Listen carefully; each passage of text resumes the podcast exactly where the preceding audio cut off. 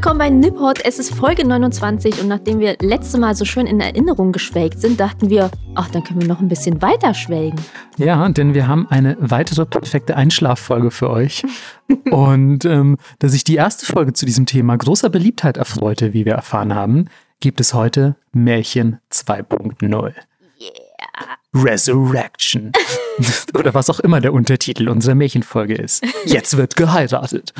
Nee, absurder geht immer, würde ich mal sagen. Absurder geht auf jeden Fall immer, wobei ich sagen muss, falls ihr die letzte Märchenfolge übrigens nicht gehört habt, ich empfehle euch wirklich sehr, da nochmal reinzuhören. Ähm, da waren dann echt schon richtig, richtig, äh, richtig gute Klassiker dabei, wie ich schneide mal dem Pferd beide Beine ab und reite mal weiter und gucke, was passiert und so. Also da, das war schon alles relativ absurd und auch so die klassische Kaguya-Story beispielsweise. Super das ist ja absurd. alles ganz schön. Also David Lynch hätte seine Freude daran, das irgendwie zu verfilmen, würde ich schätzen. Boah, dafür würde ich spenden. Der David Lynch verfilmt Kaguya. Kaguya? Oh ja, da wäre ich auf jeden Fall auch dabei. Das wäre das wär sehr abgespaced. Aber wir haben heute natürlich äh, etwas, ähm, etwas andere Märchen für euch herausgesucht. Ein bisschen underground, weil letztes Ja. Mal haben wir auch zwei der bekanntesten Märchen Japans ausgesucht. Aber diesmal ähm, gibt es noch ein paar Geheimtipps, sage ich einfach mal. Genau. Und da ich letztes Mal angefangen habe, fängst du diesmal an. Ich hoffe, du weißt, was du dir da antust, denn ähm, als erstes kommt auf meine Liste, und das möchte ich gleich vorweg erwähnen, wir kennen die Notizen des anderen mal wieder nicht. Nee. Das heißt, wir haben keine Ahnung, welche Märchen die jeweils andere ausgesucht hat und müssen uns einfach überraschen lassen. Also es ist quasi auch für uns heute so ein bisschen Märchenstunde. Mhm. Und mein erstes Märchen ist Das Mädchen ohne Hände. Jetzt schon gut. Ich finde auch, der Titel hat mich natürlich auf dieses äh, Märchen aufmerksam werden lassen. Und wie so oft ähm, geht es um ein armes äh, Pärchen, was auf dem Land lebt, irgendwo im tiefen Japan. Und ähm, es bekommt eine Tochter. Und kurz nach der Geburt dieser Tochter trug es sich leider zu, dass die Mutter verstirbt. Sad. Und Hashtag sad. ähm, und der Vater denkt sich aber, ich bin noch jung, ich bin heiß, ich bin gut aussehend. Und ähm, Der war wahrscheinlich auch erst 14 ja, wa wahrscheinlich, genau. zu der Zeit. Und, ähm, und er fängt an, ähm, sehr intensiv zu tindern. Und ähm, Auf nein, dem Reisfeld. genau, Re Reisfeld-Tinder. Nein, aber wahrscheinlich hat er sich doch darum bemüht, ähm, vielleicht auf dem lokalen Markt ähm, eine neue, ähm, eine neue Edeldame Zu aufzureißen. kaufen. Ach, s- m, ja, wie auch immer man das zur damaligen Zeit gemacht hat. Ich bin nicht ganz äh, im Bilde. Und er lernt eine neue Frau kennen, verliebt sich in diese und beschließt, sie zu heiraten. Und wie es im Märchen gar nicht so selten der Fall ist, ist das eine Art, wie will man sagen, böse Stiefmutter. Denn sie hasst die Tochter des Mannes. Sie hat von Anfang an, als sie bei denen einzieht, überhaupt keinen Bock auf das Kind. Und sie meckert Tag ein, Tag aus und sagt, Alter, dieses Kind, ich hasse es so, ich wünschte, es wäre einfach weg. Und es wird übrigens im Märchen mit keinem Wort geschildert, warum das so ist. Es ist einfach eine natürliche Antipathie der Mutter oder der Stiefmutter und die will einfach nicht. Vielleicht will sie die einzige Frau im Leben des Mannes sein, man weiß es nicht. Auf jeden Fall, der Hate ist extrem real. Und sie bearbeitet den Vater Tag und Nacht und sagt, ey, ich hasse deine Tochter halt echt. und kann, kann die nicht weg. Kann die nicht weg. Kannst du dich nicht zwischen uns beiden Ladies entscheiden? Und was schätzt du, sagt der Vater. Ja, dann nehme ich doch die Frau. Ja, genau. Er ist natürlich so, ja, ach, Kinder kann man ja auch irgendwie nachproduzieren. So, why not? Ich muss mir wohl mal was überlegen, was ich mit dieser, was ich mit diesem Girl mache. Und der Mann, also der Vater der Tochter, sagt dann zu seiner Tochter eines Tages, weißt du was? Hier in einem der Nachbarorte, da gibt es ein geiles Fest. Da gehen wir heute Abend richtig schön feiern. Und sie denkt sich, oh cool, endlich mal ein Fest. Irgendwie, ich habe ein, hab eine gute Gelegenheit, mich, mich irgendwie schick zu machen. Und jetzt passiert endlich mal wieder was in unserem armseligen Life. Macht sich irgendwie ganz, ganz besonders schick und ähm, reitet mit ihrem Vater los und ähm, reitet so schon über die ersten Berge und es scheint mega, mega weit zu gehen. Und sie fragt sich so, hä, wieso reiten wir denn so weit weg? Ich dachte, das Fest sei ganz in der Nähe. Und sie ja, fragt so ein bisschen skeptisch nach bei ihrem Vater und so, hä, wie weit ist es denn noch, Papa? Also das, ist doch jetzt irgendwie das Fest und sollten wir da nicht schon längst angekommen sein? Und er meint so, ja, noch, noch zwei Berge, wir müssen noch über zwei Berge reiten und dann so ein Abhang runter und dann sind wir da. Und sie so, okay, okay, ja, das ist ja anscheinend ziemlich genau aus Baldowat. Ja, okay, ich glaube ihm das mal. Und sie reiten noch ein bisschen weiter. Und als sie dann so des Mittags rum vom Reiten und Reisen müde geworden sind, machen sie eine Mittagspause. Und ähm, ja, nehmen da auf einer Waldlichtung einfach irgendwie, äh, die Pferde binden sie an und äh, fangen an, so ein paar Reisklöße zu verzehren. Wie so oft in Märchen spielen Reisklöße eine Rolle. Also eigentlich ist es für den Verlauf des Märchens irrelevant, aber sie schnabulieren Reisklöße und weil die Reisklöße natürlich sehr lecker sind. Wird sie super mega stark und tötet alle Oger. genau. Ende. Der Titel war nur fake, sie hatte die ganze Zeit Hände. Ähm, nein, äh, weil die Reisklöße mega lecker waren, wird sie natürlich auch sehr müde. Das waren ja auch jetzt schon beschwerliche Stunden der Reise, die sie hinter sich hat. Und ähm, ja, sie schläft ein. Da, wo die eben gerade kampieren, Pause machen, was auch immer. Der Vater sieht das und er denkt sich, wenn das nicht die perfekte Gelegenheit ist, meine Tochter loszuwerden.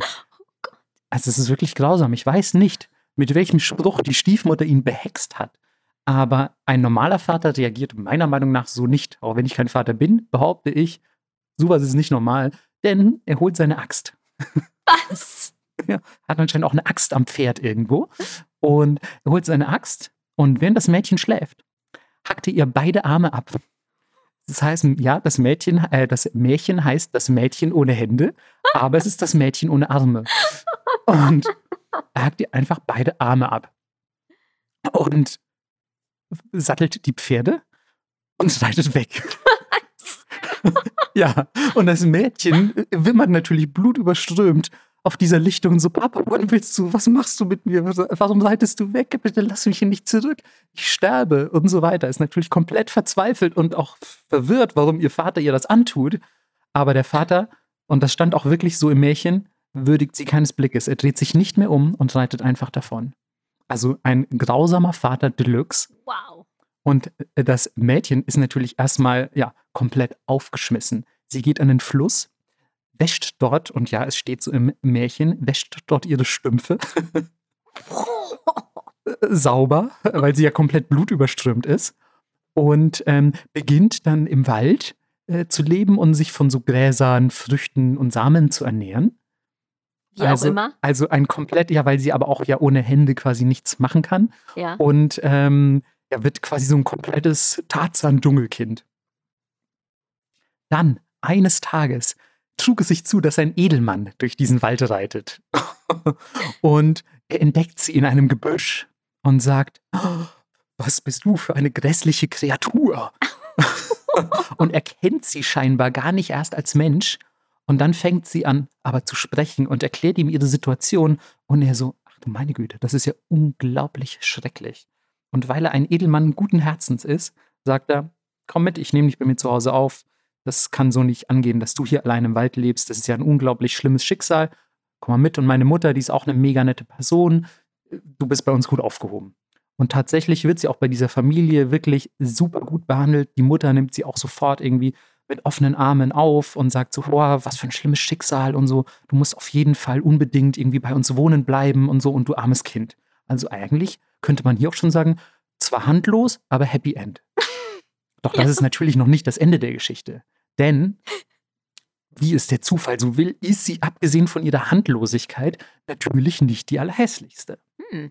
Und ja, jetzt verbringen die natürlich relativ viel Zeit miteinander und der Edelmann merkt eines Tages so, boah, ich glaube, ich will mehr. Die hat ja auch noch einen Mund. Das sagst du. Ähm, aber den hat ihr natürlich auch zugenäht. Nein, Quatsch.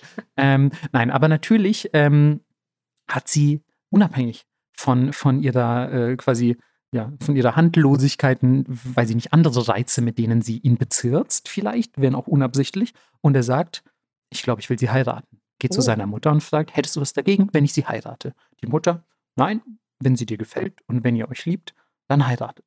Also eigentlich auch nochmal ein Upgrade. Jetzt heiratet sie sogar einen Edelmann. Mhm. Und was macht man, wenn man potenziell verliebt ist und sogar heiraten will? Ja, ganz recht. Man übt sich im Geschlechtsverkehr. Das machen die auch. Und was passiert dann? Sie kriegen Kinder. Tatsächlich wird sie schwanger. Wow. Und Blöderweise, während sie schwanger wird, wird der Mann, weil er ein Edelmann ist mit vielleicht wichtigen Geschäften am Hofe, nach Edo abberufen, also das heutige Tokio. Es ist nicht gesagt, wo sie wohnen, aber es ist wohl weiter weg. Und die Frau ist natürlich, also die, das handlose Mädchen, die Frau, die junge Dame, ist komplett verzweifelt. Und nein, du musst auf jeden Fall hier bleiben. Ich will nicht, dass das Kind ohne dich zur Welt kommt. Und jetzt ist doch irgendwie die kritische Phase und wir bekommen bald unser Kind. Du kannst doch jetzt nicht nach Edo gehen. Aber er sagt, ich muss, das ist meine Pflicht als Edelmann, als kaiserstreuer äh, Edelmann oder als äh, shoguntreuer Edelmann. Ich weiß leider nicht, in welcher Zeit das spielt. Und ähm, er reitet los und sagt aber, sobald das Kind da ist, schick auf jeden Fall sofort Boten nach Edo. Dann komme ich sofort zurück und alles wird geil. Und man könnte denken, okay, das ist ein gutes Angebot. Sie bekommt das Kind und es ist ein super cutes Kind. Also es ist wirklich ein Kind wie aus dem Bilderbuch und es wird ein Bote natürlich auf den Weg nach Edo geschickt. Und in seinem Brief, den er, den er mitbekommt, äh, steht folgendes. Nicht einmal mit einem Edelstein, mit gar nichts vergleichbar, wurde ein entzückendes Knäblein geboren. Ganz schön großes Lob. Und er macht sich sofort auf den Weg. Der Bote ballert richtig los, ballert nach Edo, aber natürlich weil er, und das steht doch da wirklich, er rennt sofort noch sofort los nach Edo. Ich weiß nicht, wie weit Edo weg ist, aber wenn er rennt, ganz schön, ganz schön anstrengend. Und tatsächlich ist es so, dass er zufällig, ganz zufällig natürlich, beim Haus der eigentlichen Eltern vorbeikommt, also der bösen Stiefmutter und des axtschwingenden Vaters.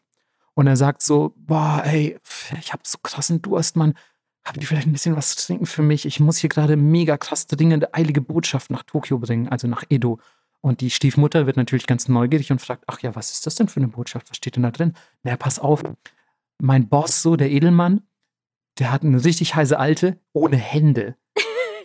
und die kriegt jetzt ein Kind, beziehungsweise hat ein mega schönes Kind bekommen und ist einfach so mega happy, voll das Dream Couple. Und jetzt muss ich ihm die, die Botschaft in Edo überbringen. Und die Frau merkt natürlich sofort, das Mädchen lebt noch. Das ist doch, das ist doch meine Stieftochter, der mein herzensguter Gatte die Hände abgehackt hat, mir zuliebe. Und sie weiß sofort, ich muss das Schicksal dieser beiden ruinieren. Macht den Boten betrunken, serviert ihm Fisch, serviert ihm Reiswein, der Bote schläft ein. Sie klaut diesen Zettel aus seiner Tasche und verändert ihn, erinnert euch an den Edelstein, und verändert ihn folgendermaßen. Weder als Dämon noch als Schlange erkennbar wurde ein Scheusal geboren. Wow. Und der Bote wacht natürlich mit einem leichten Hangover auf und sagt, oh, boah, jetzt muss ich aber hier los, packt seine sieben Sachen und ballert weiter nach Edo. Dort übergibt er dem Edelmann diese Botschaft mit super scheußliches Kind.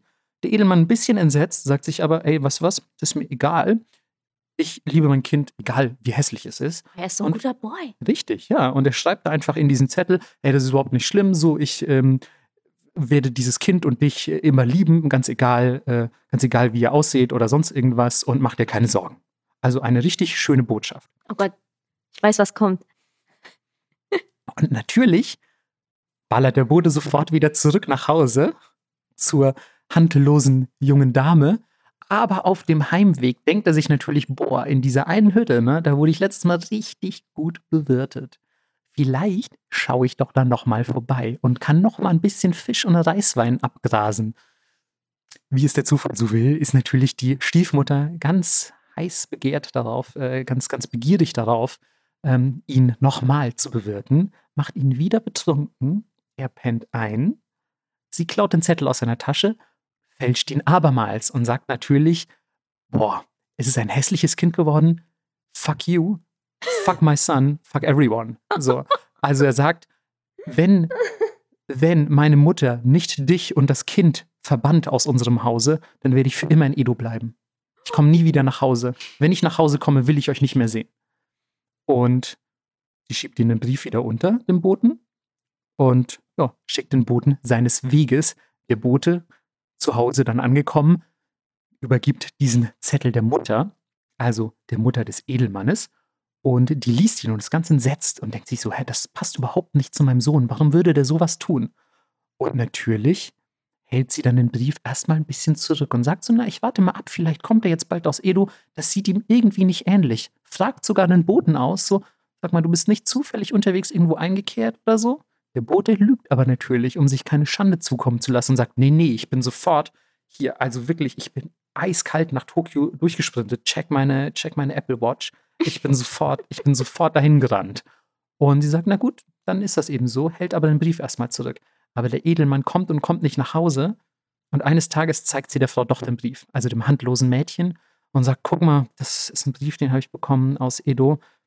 Ich glaube, ich glaube irgendwie nicht, dass der von, von dem Edelmann geschrieben wurde, aber die Tochter ist so dankbar dafür, dass sie aufgenommen wurde und dass sie einfach mit Liebe quasi ja, behandelt wurde, dass sie sagt, ey, ihr habt schon so viel für mich getan, wenn es so ist, dann ist es so schnallt sich ihren Sohn auf den Rücken, was schon so, bindet sich den so quasi auf ja, den Rücken, wie, wie man immer. das früher gemacht hat. Also, oder hilft, äh, oder sie vielleicht hilft die Mutter auch, ihr den auf den Rücken zu binden. Naja, das wurde nicht so genau spezifiziert in dem Märchen und macht sich auf den Weg und sagt, vielen Dank nochmal für alles. Es ist ja schade, dass der Edelmann uns jetzt hasst, so, aber da können wir wohl nichts machen. Wir müssen das akzeptieren. Und sie zieht los, ist natürlich mega traurig, todbetrübt kommt an einem Fluss vorbei und will etwas trinken. Aber natürlich hat sie keine Hände. Also muss sie sich hinunterbeugen. Oh nein. Und beugt sich an diesen Fluss, um zu trinken. Und natürlich rutscht ihr das Kind von den Schultern und droht in den Fluss zu fallen. Und sie will einfach geistesgegenwärtig natürlich nach diesem Kind greifen, hat aber ja keine Hände mehr. Und wie durch ein Wunder wachsen einfach ihre Hände nach. einfach in diesem Moment. Einfach in diesem Moment wachsen ihre Hände nach. Wow. Und sie fängt das Kind auf und ist überglücklich natürlich. Sie ist zwar immer noch betrübt, dass der Edelmann sie rausgeschmissen hat, also ihr Mann, und ähm, freut sich aber umso mehr, dass sie einfach ihr Kind retten konnte und dass sie jetzt wieder Hände hat. Gleichzeitig kommt endlich der Edelmann aus Edo zurück und ist natürlich völlig aufgelöst, weil seine Frau weg ist. Und er hat natürlich auch sofort seiner Mutter erklärt, ich habe diesen Brief so nicht geschrieben what the fuck? Er ruft den Boten zu sich, quetscht ihn natürlich nochmal mit seiner männlichen Power aus oder was auch immer. Vielleicht traut er sich dann einfach bei seinem Herrn nicht zu lügen, wie das eben damals so war. Und natürlich gibt der Bote zu, oh ja, ich bin da in diesem einen Haus eingekehrt ähm, und bin auch ziemlich besoffen eingeschlafen. Und er denkt sich, okay, da wurde da mein Brief gefälscht. Mist. Er zieht sofort los, diese Frau zu suchen und ähm, kommt an einem Tempel vorbei. Dort an diesem Tempel betet gerade eine Frau, die von hinten seiner Frau zum Verwechseln ähnlich sieht und sie hat außerdem ein Baby dabei. Und er denkt sich, fuck, die sieht ja von hinten genauso aus wie meine Frau, aber meine Frau hat keine Arme. Und ähm, er überwindet sich trotzdem und spricht die Frau an. Und als er sich umdreht, erkennt er natürlich, es ist meine Frau, es ist sie, es ist die handlose Frau mit Händen. Ich bin so glücklich. Sie fallen sich natürlich in die Arme, tatsächlich jetzt auch ja. beide können sich in die Arme fallen, umarmen sich überglücklich, küssen sich und weinen. Und da, wo ihre Tränen den Boden berühren, fangen sogar an, Blumen zu sprießen. Wow. Tatsächlich, ja. Und sie reiten gemeinsam nach Hause und überall am Wegesrand, wo sie vorbeireiten, auch dort fangen an, Blumen zu sprießen. Also nochmal irgendwie eine ganz, eine ganz äh, magische Komponente äh, reiten wieder nach Hause und werden überglücklich. Das ist das Ende des Märchens. Keine Rache. Der letzte Satz allerdings war wunderschön. Und zwar, das wurde auch so sehr nebenbei erwähnt, die eigentlichen Eltern des Kindes, das ist jetzt übrigens nicht der genaue Wortlaut, aber so ungefähr wurde es erklärt, die eigentlichen Eltern des Kindes wurden für ihre Vergehen vom Landvogt bestraft. Kein Scheiß. Und das ist das Ende dieser Geschichte aus Chinuki in der Iwate-Präfektur abgefahren. also das war mal wieder exzellent. Ja, und auch so, ich dachte so wirklich auch, als ich den Anfang der Geschichte gelesen habe, wie der Vater reitet jetzt mit seiner Tochter los, dann machen sie Mittagspause und wenn sie einschläft, hackt er ihr einfach die Arme ab? Ja, hä? Was? Wie unfassbar grausam. Warum tötet er sie nicht komplett? Ja. Also, völlig absurd und dann wachsen ihr einfach so die Hände wieder nach und ja. alles da dran wieder so seltsam. Super seltsam. Was ist denn auch die Moral der Geschichte? Keine Ahnung. Also hackt deine Tochter nicht die Hände ab, wäre, glaube ich, eine ganz gute Moral, aber ich ja. weiß nicht, ob das die Kernaussage ist. Ich finde es dann auch immer super interessant zu lesen, wie dann, ähm, wie wie dann beispielsweise irgendwie dieser Bote da einkehrt, dass der so nach Tokio losgeschickt wird, also nach Edo und dahin rennt und so. Also man fragt sich alles, wie das natürlich abgelaufen sein könnte. Aber ich fand es sehr spannend, diese Geschichte. Weil man auch bis zum Ende immer nicht weiß, wie sie ausgehen, ne? diese japanischen Märchen. Es kann wirklich alles passieren. Alles. Und ich dachte auch so, erst habe ich mich richtig gefreut für dieses, für dieses armlose Mädchen, weil ich hatte wirklich, also es war auch so geschrieben, dass ich wirklich Mitleid mit ihr hatte. Und dann kam ich zu der Stelle, wo ihr das Kind vom Rücken rutscht. Und ich hatte eh schon Mitleid mit ihr, weil ich dachte, oh Gott, der muss doch nach Hause kommen. Der muss doch jetzt nach Hause kommen und die Situation aufklären. Ich halte das nicht aus.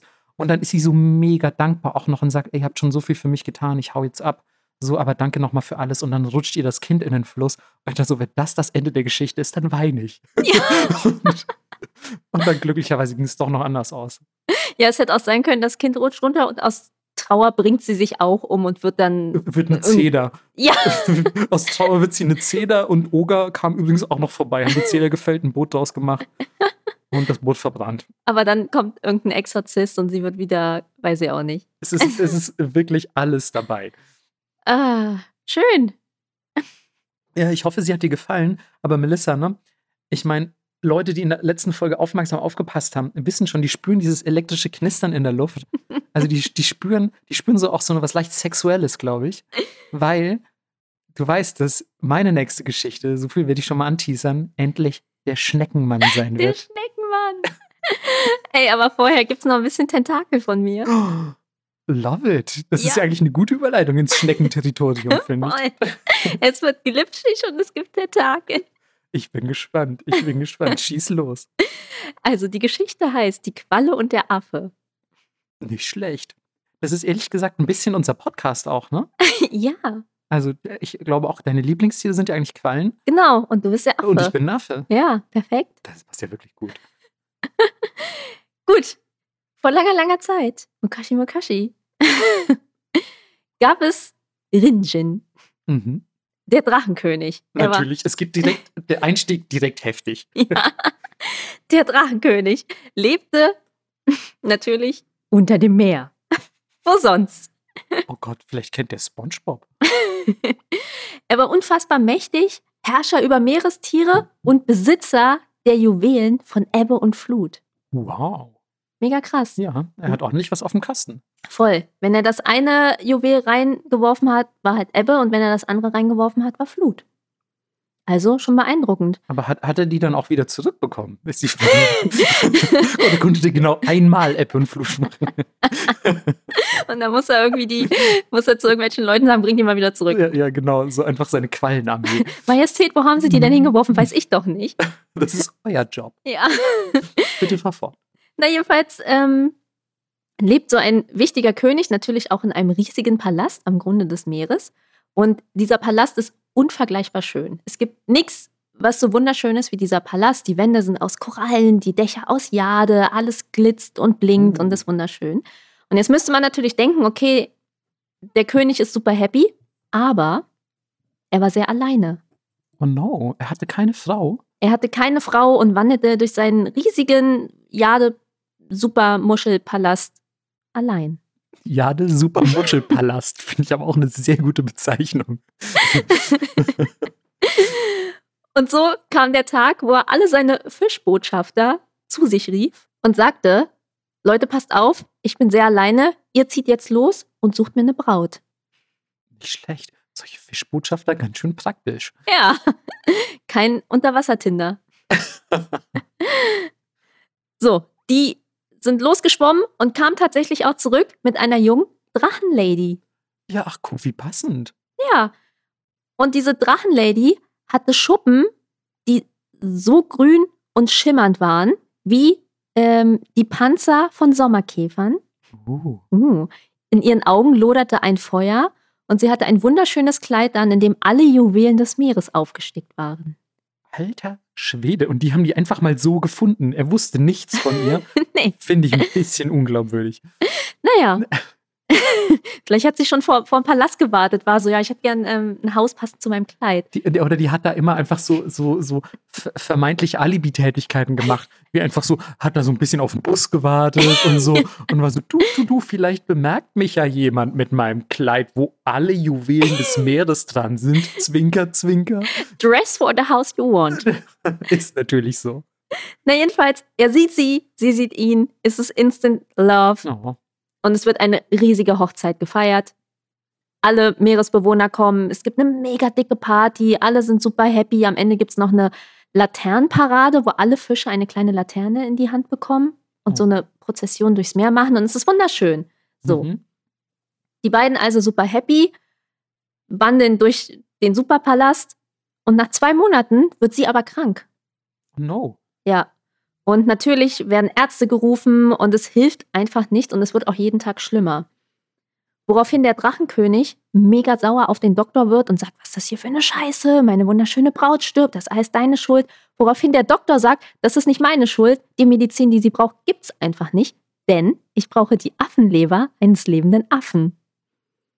Okay. Woraufhin der Drachenkönig sagt, äh, ja, wo kriegen wir die denn her? Und der Arzt sagt, naja, an der Oberfläche gibt es diese Affeninsel, da leben alle Affen. Und davon brauchen wir einen. Okay, das klingt jetzt erstmal für jemanden, der eigentlich so krass ist wie ein Drachenkönig, nach einem zu bewältigenden Task. Ja, er kann aber nicht an die Oberfläche und auch sonst kann fast niemand an die Oberfläche, weil sie müssen ja unter Wasser bleiben zum Atmen und so. Ah, okay, ich wusste nicht, dass sie es auch vielleicht so tatsächliche Meereswesen sind. Das, ja. Äh, okay, das macht die Sache natürlich deutlich schwieriger. Aber der Doktor erinnert sich, ey, ich glaube, die Qualle, die kann an die Oberfläche. Der prallt doch auch immer damit, dass er an der Oberfläche war. Also wird die Qualle gerufen. Denn anscheinend im alten Japan, in der Nähe von Okinawa, hatten die Quallen Beine mhm, mh. und ein so Panzer. Also ein Panzer wie Schildkröten. Wow. Und konnten sich auch an Land fortbewegen. Okay, das klingt auf jeden Fall nach ganz schön Fantasy-Quallen. Ja, sie waren sehr viel, sehr viel fester als unsere jetzigen Quallen. Naja. Woraufhin die Qualle sagt, ähm, ja, ich kann an die Oberfläche, aber äh, ich habe überhaupt keine Ahnung, wie ich den Affen austricksen soll. Wie soll ich den denn herbekommen? Und dann hacken sie einen Plan aus und sagen, ja, pass auf, wenn du an die Oberfläche gehst, musst du dem Affen einfach erzählen, wie wunderschön der Palast ist und dass du ihn mitnimmst und er schaut sich den an. Und die Qualle so, ja, okay, mir bleibt ja nichts anderes übrig, schwimmt los, kommt an die Insel und sieht tatsächlich auch oben auf einer Kiefer einen Affen sitzen. Und die geht so an Land. du willst echt nicht wissen, wie ich mir das gerade visuell in meinem Kopf vorstelle. ja, es sieht, glaube ich, sehr seltsam aus. Naja, jedenfalls guckt sie hoch zum Affen und ist so, ey Affe, äh, was geht? Und der Affe so, ja, alles cool hier, wo kommst du denn her? Ich habe dich hier noch nie gesehen. Ja, ich komme unten aus dem Meer und ähm, die Insel hier ist ja ganz schön, aber weißt du, was noch schöner ist? Der krasse Palast unten. Und der Affe so, oh ja, ich habe schon gehört hier vom Drachenkönig, ne, der soll mega krass aussehen. Und die Qualle, ja, Mann, du hast nicht gelebt, wenn du den nicht gesehen hast. ich kann mir den Dialog zwischen den beiden so schön ausmalen. So, und der Affe so, ah ja, würde ich schon ganz gerne sehen, aber ich kann ja nicht dahin schwimmen, weil offensichtlich kann ich nicht schwimmen. Und die Qualle so, überhaupt kein Problem, steig auf meinen Rücken und dann ballern wir dahin. Und der Affe so, ja geil, Ausflug. Woraufhin der Affe mhm. auf den Rücken der Qualle klettert und sie schwimmt zum Palast. Und auf halber Strecke, die Qualle hat offensichtlich nicht so viel Ahnung von Anatomie, fragt sie den Affen, ey, hast du eigentlich deine Leber bei? Nein, das ist nicht dein Ernst, dass sie den das fragt. und der Affe natürlich mega verwirrt und argwöhnig und fragt die Qualle aus, was ist denn hier eigentlich los? Und es geht hin und her und die Qualle versucht sich irgendwie da rauszureden, aber sie ist halt auch nicht die Schlauste. Und der Affe so, hey, ja, was ist denn jetzt hier los? Und irgendwann hat die Qualle Mitleid und erzählt alles. Ey, ohne Scheiß, die ist ja schlimmer als der Bote aus meiner Geschichte. ja. Und der Affe natürlich mega schock und ist so, fuck, was mache ich denn jetzt? Aber Affen sind auch schlau und sagt dann zu ihr, ey, Herr Qualle, das ist super schade, dass Sie das nicht vorher gesagt haben, denn ich habe alle meine Lebern auf der Kiefer vergessen. Weil wenn ich von Baum zu Baum schwinge, dann nerven die mich irgendwie. Das ist nicht, das ist wirklich nicht dein Ernst. Woraufhin die Qualle sagt, Mann, was für eine Scheiße, dreht um. bringt den Affen zurück. Sie stehen an Land, der Affe klettert die Kiefer hoch, bricht in lautes Lachen auf und verhöhnt die Qualle und sagt, ja, viel Spaß ähm, mit, mit der Drachenkönigin. Ähm, von mir gibt's nichts mehr. Ab nach Hause. Tschüss. Die Qualle natürlich, fuck, was mache ich denn jetzt? Mega niedergeschlagen. Fängt an zurückzuschwimmen, hört noch das Gelächter vom Affen hinter sich. Kommt an und der König natürlich mega am Ausrasten. Ist ja klar, Alter. Wie dämlich ist diese Qualle denn auch bitte? ja, Ich werde schon ganz wütend, wenn ich die Story höre. voll. Und lässt als Strafe die Qualle foltern. Quallenfolter, oh nein. Ich dachte, ich hätte alle Geschichten gehört, aber Quallenfolter hatte ich noch nicht. Und die Folter begann damit, dass sie ihr alle Knochen aus den Gliedmaßen gezogen haben, den Panzer abgerissen und mit Knüppeln flach geschlagen und wieder zurück in den Ozean geworfen haben. Wo Mein sie, Gott, dann ist die Qualle so entstanden. und so ist die Qualle entstanden. Und ich möchte gerne den letzten Satz des Märchens vorlesen, der auf Englisch war. Here he was left to suffer and repent his foolish chattering and to grow uh, accustomed to his new state of bonelessness. das ist die Moral der Geschichte. Und das war's. Das ist, nein, das ist, nein, das ist, nein, nein, nein, nein, nein. Melissa, warum suchst du, nein, Melissa, nein, das war's nicht. Erzähl die Geschichte gefälligst zu Ende. Das kann nicht sein, dass das das Ende ist. Wieso suchst du immer Geschichten aus, die einfach nicht zu Ende erzählt werden? Wieso? Was ist, was ist, Was mit, der, was ist mit der, Drachenfrau? was ist mit der Drachenfrau? Ja. Wurde die gerettet und gibt's keine anderen Affen? Und, Ja. und wie mag das ausgesehen haben, als die Quallen noch an Land gingen? So viele Fragen. So, äh, wirklich, diese Geschichte wirft auf jeden Fall mehr Fragen auf, als sie beantwortet. Und wieso sind Quallen überhaupt so geschwätzig? Und wieso können Affen unter Wasser atmen? Keine Ahnung. Okay, Quallen können ja auch an Land gehen in der Geschichte. Jetzt Ey. nicht mehr. Jetzt nicht mehr. Boah, also das ist ja wirklich. Also muss ich das an aber schon so verstehen, dass in diesen langen Fäden, die unten von Quallen hängen, früher Knochen drin waren. Genau. Und obendrauf war so eine Art Schildkrötenpanzer. Ja. Okay. Ich stell dir mal vor, du gehst nachts spazieren und dir läuft so ein Ding über den Weg. Aber so hier irgendwo in Berlin-Friedrichshain oder so. Ey, ich hätte die voll gerne als Haustier. Ja, irgendwie auch schon, ne? Ja, voll. Aber ganz ehrlich, willst du ein Haustier, was so geschwätzig ist, das plappert alles sofort aus. Ja, nee, auch gefährlich. Und es ist auch ein bisschen dumm eigentlich, ne? Ja. Also Und es hat überhaupt keine Ahnung über Anatomie. Was, wenn ich eine Operation brauche? richtig. Ein Quallenspenderherz. Mein Hund könnte jetzt sofort eine Not-OP durchführen. Das glaube ich sofort. Oh, Peter in so einem Doktorkostüm. du kannst ja Peter für die nächste Halloween-Feier so ein, so ein Doktorkostüm machen. Dr. Wann in den OP. Oh, Dr. One, sofort in den OP. Super cute, wirklich. Ja, das war eine sehr schöne Geschichte, Melissa. Vielen Dank für, für diese für dieses frustrierende Ende mal wieder. Also ich habe mich, heute habe ich das Gefühl, ich habe mich so halbwegs um Happy Ends bemüht oder so. Ja, Aber deine Geschichte ist mal wieder einfach so nach hinten raus, dass man sich denkt, wie, das war jetzt das Ende? Die Frau ist eine Zeder und ihre Brüder fahren mit ihr weg? So, wh- why? Bonelessness. Ja, gewöhn dich mal an deine Knochenlosigkeit, du Lusche. Oh Mann, das ist wirklich, das ist grauenhaft, die, die Tendenz, mit der du Geschichten aussuchst. Nein, die nächste ist, ist naja. Wenn du selber schon na ja sagst. Gut, Melissa, du weißt, was jetzt kommt, ne? Es Und- ist der Schnecken. Und alle Fans da draußen. ähm, ich meine, ich mein ganz ehrlich, wenn wir, wenn wir mal so ganz aus dem, aus dem Linguistischen auch auf die Story gucken. Ich finde, der Schneckenmann als Titel, das ist schon eigentlich, das muss schon Bereicherung für euer Leben sein, das überhaupt zu hören. Der Schneckenmann. Mhm. Ehrlich gesagt, ich glaube, das ist, bin auch ein bisschen ich. Na, dann bin ich jetzt sehr gespannt. Es geht los mit einem, wie so oft, armen Bauernehepaar, das irgendwo in der japanischen Pampa lebt. Und ja, sie haben natürlich, wie das äh, im damaligen Feudalzeitalter so üblich war, Land gepachtet von einem Adligen. Und sie sind schon 40 Jahre verheiratet. Es ist also nicht mehr das jüngste Ehepaar. Sie haben allerdings kein Kind bisher gekommen, äh, bekommen und sind ein bisschen traurig darüber. Deswegen beten sie allabendlich, jeden Tag, beten sie am Tempel zu Gomizugami. Wer Japanisch lernt, weiß, Wassergottheit. Also Go Honorific Prefix, äh, dann Misu, Wasser, Kami, Gott, Gumisugami, die Wassergottheit. Und zu dieser wird gebetet, denn sie sind ja auch Bauern, brauchen wahrscheinlich für die Reisernte viel Wasser und so, deswegen die Schutzgottheit der Bauern, wenn man so will. Und sie sagen beim Beten, ey, wir hätten so gerne einfach irgendein Kind. Gumisugami, bitte schenk uns doch irgendein Kind. Sogar ein Frosch oder eine Schnecke würden uns schon reichen. Oh, oh. Wirklich. Und ähm, Melissa kann das auf jeden Fall mit dem Frosch, würde ich sagen, kann sie verstehen. Ja. Also Melissa zieht ja privat auch 40 bis 80 Frösche groß.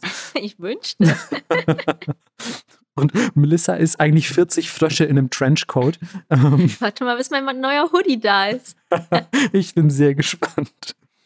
Und ja, sie bekommen aber auch weiterhin kein Kind. Gumisugami scheint sich einfach nicht so richtig erweichen zu lassen. Vielleicht auch einfach irgendwie auf Malle verreist, man weiß es nicht. Ähm, Gumisugami hat auf jeden Fall bisher nicht reagiert. Eines Tages sieht die Frau bei der Ernte auf dem Feld, sieht sie eine kleine Schnecke auf den Pflanzen sitzen und sagt, Gumisugami, selbst diese Schnecke da, auf die ich gerade zeige, die wird mir schon reichen als Kind. Bitte, ey, komm schon, komm schon, jetzt einmal bitte, ey. Und so ungefähr hat die das gesagt. Des. Und ähm, Das war übrigens Markus Quengelstimme. war das meine Quengelstimme? Voll. Oh Mann, bitte, oh Mann, jetzt. Och Mann, ey, jetzt komm, Mann. Und, ähm, und Gumisugami scheint sich vielleicht erweichen zu lassen, man weiß es nicht, aber plötzlich bekommt diese Frau wahnsinnige Bauchschmerzen. Und natürlich ist der Mann sofort in Sorge und sagt so, oh Gott, was ist mit meiner Frau los, was mache ich? Weil ich bin ja saumäßig arm, einen Arzt kann ich mir auf jeden Fall nicht leisten. Was mache ich denn jetzt? Meine Frau kann unmöglich mir jetzt einfach wegsterben.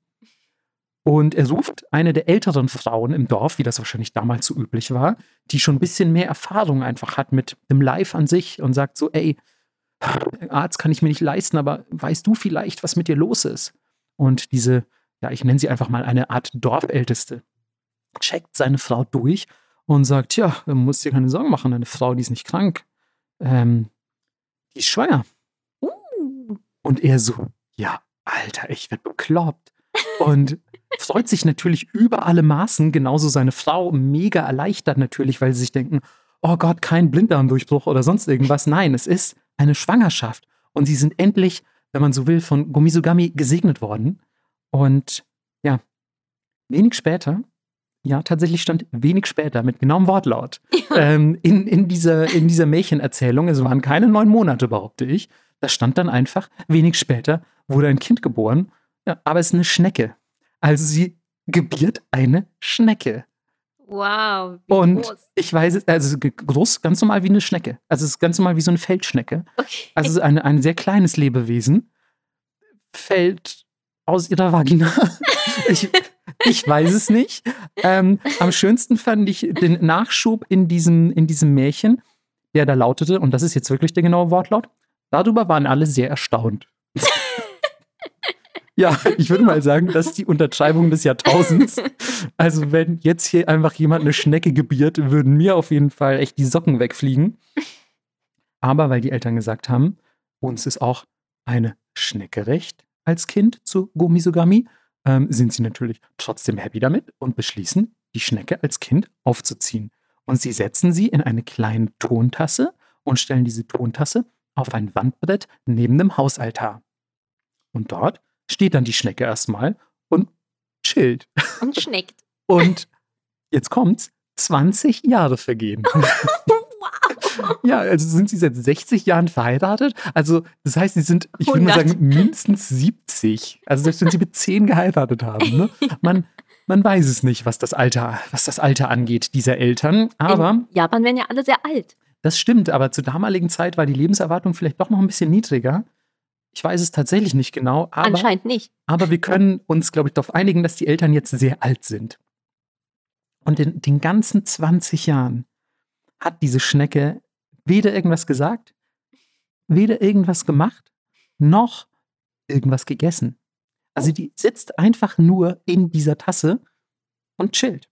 Und natürlich waren die Eltern ein bisschen betrübt darüber, denn die haben sich jetzt zwar gesagt, so, ey, klar, wir haben jetzt hier unser Wunschkind in Anführungszeichen von Gummisugami bekommen und wollten auch ein bisschen, dass unsere Blutlinie nicht ausstirbt, aber ja, das ist halt jetzt irgendwie, naja, eine Schnecke, die da 20 Jahre in so einer Tasse rumsaß.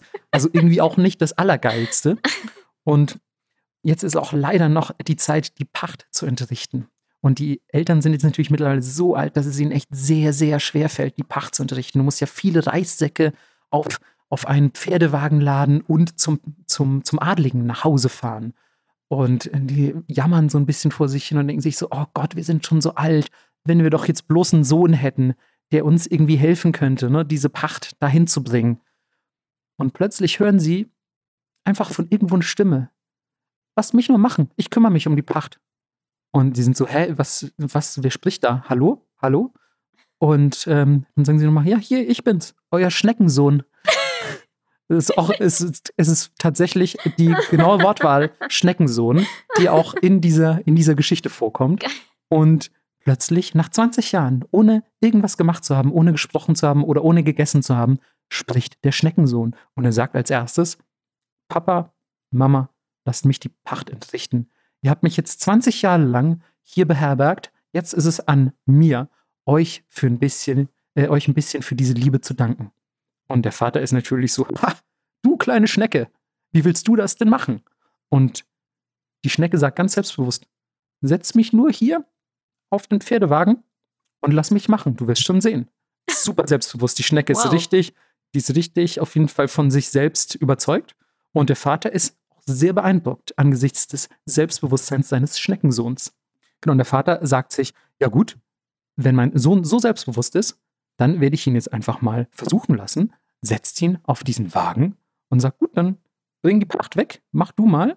Ich will ja auch Gummisugami nicht verärgern. Du bist ja letzten Endes auch gewissermaßen ein Geschenk Gummisugamis. Und wenn ich jetzt dich weiter in dieser Tasse lassen würde, da würde sie bestimmt auch irgendwie ein bisschen verärgert werden. Und er reitet los, der Schneckensohn. Der hat nämlich auch eine ganz bezaubernde Stimme, tatsächlich, sagt man. Und er treibt die Pferde an mit, ähm, ja, mit sehr, sagen wir mal, mit sehr energischen Rufen einfach. Und ähm, ja, diese Stelle, die würde ich tatsächlich gerne kurz vorlesen, weil sie doch ähm, eine sehr gutes, wie sagt man, ein gutes SFX ist. Eine, wie sagt man, eine gute Aneinanderreihung von Soundwords. Und ja, auf Wiedersehen, Vater und Mutter, die Reise geht los. Und mit Hü und Trott, mit Hi Dodo, Shit Shit, leitete er die Pferde geschickt, als hätte er sein Lebtag nichts anderes getan, aus der Scheune hinaus auf die Landstraße. Beruhigt folgte ihm der Vater, als er die Geschicklichkeit des Sohnes gesehen hatte, mit den Augen, bis er seinen Blicken entschwunden war und ging wieder ins Haus hinein. Der Schneck aber ließ überall, wo ihm Menschen auf der Straße entgegenkamen, auf engen Wegen und auf Brücken, laut seinen Warnungsruf Hi, hi vernehmen. Bald trieb er die Pferde mit dem Zuruf Shan Shan zu größerer Eile an, bald ließ er lustige Pferdetreiberweisen ertönen, und die Pferde gingen im Takt zu seiner schönen Stimme, indem die Glöckchen an ihrem Halse Janga Gonga dazu klangen. Jetzt sag mir nicht, dass das nicht eine schöne Stelle ist. Wunderschön. Oder? Changa Gonga. Changa Gonga machen die Glöckchen. und er sagt Hi, hi, die Schnecke auf diesem, auf diesem Gefährt. Und so macht er sich auf dem Weg zum Pächter. Und dann kommt er da an beim Haus des Edelmannes. Äh, nicht Pächter, auf dem, auf dem, auf dem ähm, Gut des Adligen kommt er an und sagt natürlich, jo, helf mir mal die Säge abzuladen. Ich kann das gerade nicht selber alles machen. Äh, ich brauche hier ein bisschen Hilfe, kommt mal ran, so. Und gibt hier so ganz souverän einfach die Anweisungen und dirigiert so die, dirigiert so die, äh, ja, die, ähm, die Bediensteten des Adligen, die natürlich erst ganz verwundert sind, weil sie gar nicht sehen. Also erstmal kommt ja einfach nur so ein Wagen auf den Hof gefahren und dann sehen die, dass da einfach so eine kleine Schnecke drauf sitzt, die ja wirklich nicht größer ist als eine Feldschnecke. Und sie sind mega beeindruckt, weil er es erstens mega souverän macht und eine sehr schöne Stimme hat, wie gesagt, und einfach auch äh, trotz allem sehr höflich ist.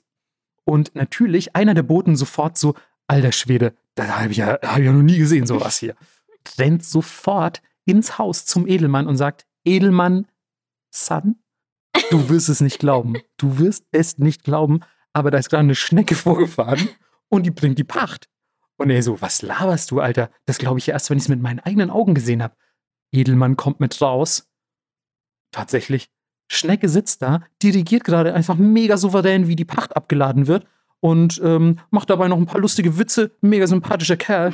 Und der ist einfach mega beeindruckt. Also der Edelmann sagt sich, wow, das ist einfach die coolste Schnecke, der coolste Schneckensohn, der coolste Schneckenmann, den ich je gesehen habe. Und sagt, ey, weißt du was? Schneckenmann, du bist ein richtig interessanter Typ. Bleib doch zum Essen. Hier ist doch nichts.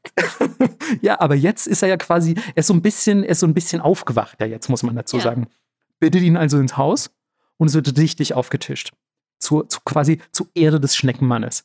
Also es wird ein großes Gelage gefeiert mit allem Möglichen. Es wird, glaube ich, auch in der Geschichte, wenn ich mich recht erinnere, beschrieben, was es alles zu essen gibt. Und er probiert von allen Speisen, ohne zu viel zu essen, verhält sich sehr, sehr höflich, also weist gute Tischmanieren auf und ist auch in der Lage, clever und auch, auch tiefsinnig zu kommunizieren. Also er ist quasi auch ein Intellektueller und er ist höflich, er ist charmant, so, also er ist wirklich einfach a blast to be around. So. Und, ähm, und der Edelmann ist natürlich mega beeindruckt. Und was sagt der Edelmann natürlich? Du wirst es nicht glauben, aber er sagt, Ich will dich heiraten. Fast, ja, der Edelmann, genau. Nein, aber er sagt genauso, ey, Edel, äh, Quatsch, Schnecke, du bist irgendwie einfach echt der coolste Dude, den ich je getroffen habe. So, also ich, ganz ehrlich, ich spüre einfach, wie es direkt vibet so zwischen uns. Hast du nicht Bock, eine meiner Töchter zu heiraten? und, und der, der Schneckensohn ist natürlich erst ein bisschen, ah, du, das kann ich nicht annehmen, ey, das ist jetzt auch echt ein bisschen, na, ich weiß nicht, also ist das nicht ein bisschen too much? Und er so, nee, weißt du was, du bist echt cool, mach doch. Und man so, ja, ey, wenn du unbedingt willst, von mir aus. Vielen Dank für das Angebot. Und der Schneckensohn macht sich auf den Weg nach Hause, wird quasi auf dem Pferd gesetzt und reitet los. Die Eltern natürlich schon mega in Sorge, weil sie denken, boah, wo ist denn unser Schneckensohn? Der sollte doch nur die Pacht abliefern. What the fuck, Mann? Und er kommt nach Hause spät in der Nacht und erklärt natürlich, was vorgefallen ist. Erzählt die ganze Geschichte und sagt so, ey, ich habe doch mit einem Edelmann gespeist, der fand mich mega sympathisch und er hat mir eine seiner Töchter zur Frau angeboten. Und die Eltern sind natürlich auch überglücklich und denken sich so, geil, unser Sohn ist zwar eine Schnecke, aber er ist halt einfach echt erfolgreich. Er ist ein mega, er ist ein mega guter Typ. Und ähm, währenddessen spricht der Edelmann natürlich mit seinen Töchtern Hm. und ähm, berichtet ihnen von der frohen Kunde, dass eine von ihnen eine Schnecke heiraten soll. Und er hat zwei Töchter. Die erste, die davon hört, sagt natürlich, ey, Papa, hast du den Schuss nicht gehört? Oder sag mal, geht's eigentlich noch? Ich werde auf keinen Fall so ein Ungeziefer heiraten. Ey, ganz ehrlich, never ever. Und stürmt ganz wütend aus dem Raum. Die zweite Tochter, die dann wahrscheinlich so ein bisschen ja, eher unterwürfig daherkommt, sagt, gut, es ist jetzt ungewöhnlich, eine Schnecke zu heiraten, aber ich habe schon seltsame Kreaturen geheiratet. Nein. ähm, aber sie sagt, äh, wenn du das so willst, Vater, dann ähm, ja, will, ich, will ich deinem Wunsch Folge leisten und diese Schnecke heiraten. Und ähm, sie packt all ihr Hab und Gut, die ganze Mitgift, all den Kram, packt sie auf, äh, ja, ich glaube, sieben Pferde waren es Wow. die voll beladen sind und reitet damit zum Haus des Schneckensohnes. Denn damals war es wohl so üblich, unabhängig davon, dass es beim adeligen Edelmann wahrscheinlich ein bisschen luxuriöser zu Hause zuging. Und es ist so viel mitgebracht worden, dass der Edelmann tatsächlich neben dem Haus der Eltern auch noch ein riesiges Lager für den ganzen Kram seiner Tochter errichten lassen musste. Begehbarer Kleiderschrank. Begehbarer Kleiderschrank, der wahrscheinlich auch größer war als das Haus der Ja. Eltern. Und tatsächlich war es aber so, dass die Tochter voll okay damit war. Also die hat mega krass angepackt, als wäre sie schon immer auf dem Land groß geworden. Die hat richtig, richtig zugepackt. Von Tag bis, äh, von früh bis morgens, jeden Tag gearbeitet, war ihrem Schneckenmann eine super Ehefrau, hat überhaupt nicht gemeckert, war einfach tipptopp. Und die haben sich auch mega, mega gut verstanden. Also war einfach, ich sag mal so, über das Körperliche steht nicht viel in dieser Story, aber sie sind auf jeden Fall mega gut miteinander zurechtgekommen und waren echt sehr glücklich miteinander. Und eines Tages findet ein äh, Matsuri statt. Und natürlich wollten die beiden dahin gehen als Ehepaar. Die ist ja mit einer Schnecke verheiratet. Und dann sagt der Schneckensohn, Frau, lass doch zu diesem Matsuri gehen. Mach dich mal richtig schön schick. Mach dich mal richtig schön schick und ich gehe auch mit. Du kannst mich ja einfach so in deinen Gürtel setzen. die Frau freut sich mega und sagt, ah cool, endlich mal wieder hier Matsuri, jetzt können wir richtig mal ein bisschen von der Feldarbeit ausspannen, jetzt gönnen wir uns. Ich habe schon richtig Bock. Und unterwegs können wir noch ein bisschen hier durch die Landschaft wandern und alles genießen. Gesagt, getan. Sie macht sich richtig schick, packt ihn hier so in ihren Obi und marschiert los. Und natürlich unterhalten sie sich auf dem Weg und er macht sehr, sehr viele Witze, denn ist ja ein charmanter, cleverer Typ, er hat einfach Top-Humor und weiß sie zu unterhalten und auch irgendwie clevere Sachen und Landschaftsbeobachtungen preiszugeben. Und sie führen einfach ein sehr angeregtes Gespräch und lachen viel. Und alle Leute, an denen sie vorbeikommt, halten sie natürlich für komplett verrückt. Klar. Und sie denken sich so, ach, guck dir das schicke Mädchen an, sie ist so schön und sie ist so gut gekleidet, aber sie scheint komplett den Verstand verloren zu haben. und ihr ist das aber komplett egal. Sie findet es einfach mega nice, mit dem Schnecken-Ehemann abzuhängen und, ähm, und läuft mit ihm so ein bisschen durch die Pampa. Und bevor sie zu diesem Matsuri kommen, kommen sie an einem Schrein vorbei. Und dann sagt der Schneckenmann plötzlich, weißt du was, Schatz, geh doch da mal eine Runde beten und setz mich, während du da betest, hier am Rande dieses Reisfelds, setz mich hier einfach ab. Und dann, wenn du vom Beten zurückkommst, kannst du mich wieder mitnehmen und äh, dann gehen wir zu Matsuri. Und sie ist natürlich, ja, gute Idee, so beten kann ja nie schaden und so, gehört da auch mega nice alles wundert sich vielleicht ein bisschen, warum er nicht mit rein will. Wahrscheinlich, weil er vom, vom Antichrist besessen ist und keinen Fuß über, über eine Tempelschwelle setzen darf. Ähm, und setzt ihn so auf eine Reispflanze am Rande des Feldes. Hat natürlich auch ein bisschen Bedenken, uh, hoffentlich kommen jetzt nicht irgendwelche Raben oder so und fressen den auf. Geht aber erstmal im Yakshi-Tempel, so hieß dieser Tempel, beten. Als sie zurückkommt, ist die Schnecke weg. Ja, sitzt nicht mehr auf dieser Reispflanze und sie ist natürlich völlig verzweifelt, sucht das ganze Feld ab, hat natürlich auch Angst, dass vielleicht einfach ein Vogel ihn gefressen hat. Und überall im Feld sind natürlich Schnecken. Aber äh, sie findet einfach ihren Schneckenmann nicht. Er ist einfach nicht mehr aufzufinden. Oh no. Und sie weiß einfach nicht, was sie machen soll, ist schon mega verzweifelt und fängt dann an, in diesem Feld zu singen, während sie da im Schlamm rumkriecht. Also man muss sich ja auch ein Reisfeld ein bisschen nasser vorstellen als beispielsweise ein Kartoffelfeld. Ja. Und ja, sie kriecht da auf jeden Fall durchs Nass und singt dabei: Ach Schneck, ach Schneck, mein lieber Mann.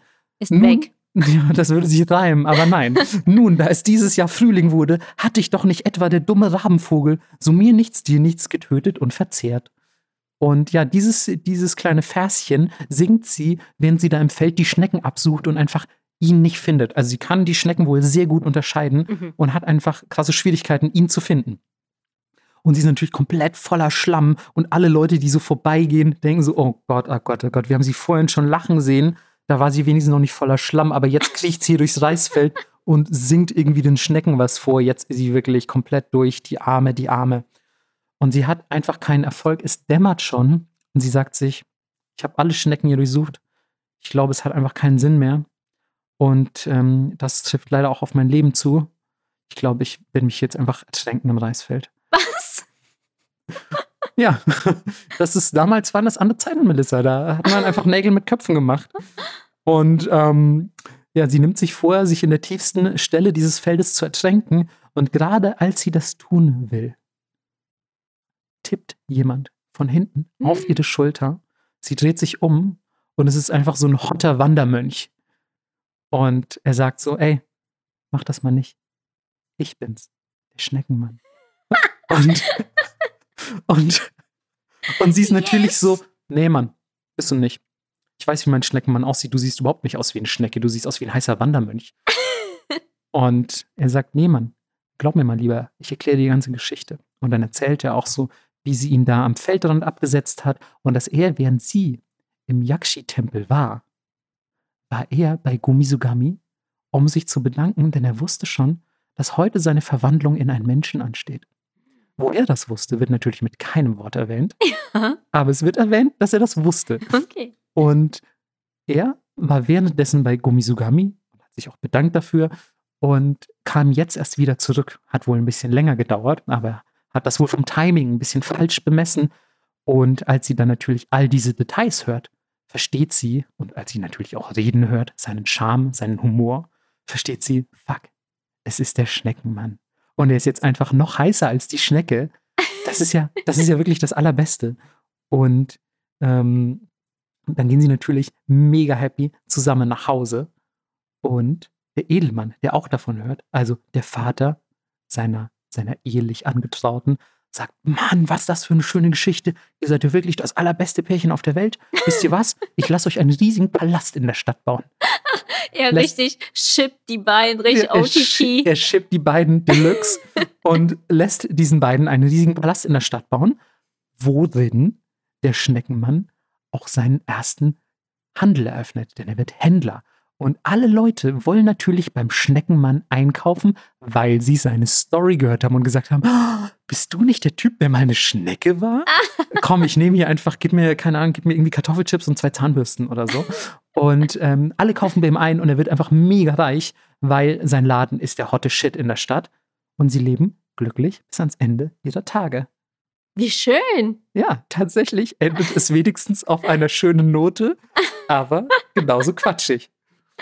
Geil. Diese Geschichte stammt aus Tono in Iwate ebenfalls. Die Iwate-Präfektur scheint eine sehr intensive Märchenpräfektur zu sein.